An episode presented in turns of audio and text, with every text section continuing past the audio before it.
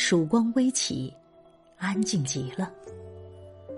厨房的面包也做好了，一早起来开始干活儿。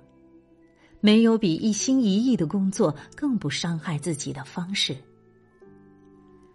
有两位朋友先后对我说：“写过东西才知道写作不容易，如果不是真的对这件事情感兴趣，实在无法坚持。”今天修改一天，烟草伤身，但提神儿。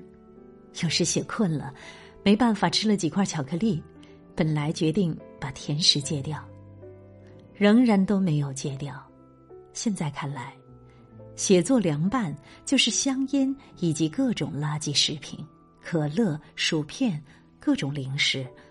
不管怎么说，他们让人疲倦时有活力，觉得辛苦。如果还在写，那一定是出于爱，被人爱着，也爱他们。朋友相聚，拍几张宝丽来照片。彼此玩耍，煮白茶、野生古树芽包，从淡黄最后煮成金红色，香气袭人。最后留下一人，与我絮絮叨叨说话，直到屋子暗黑一片。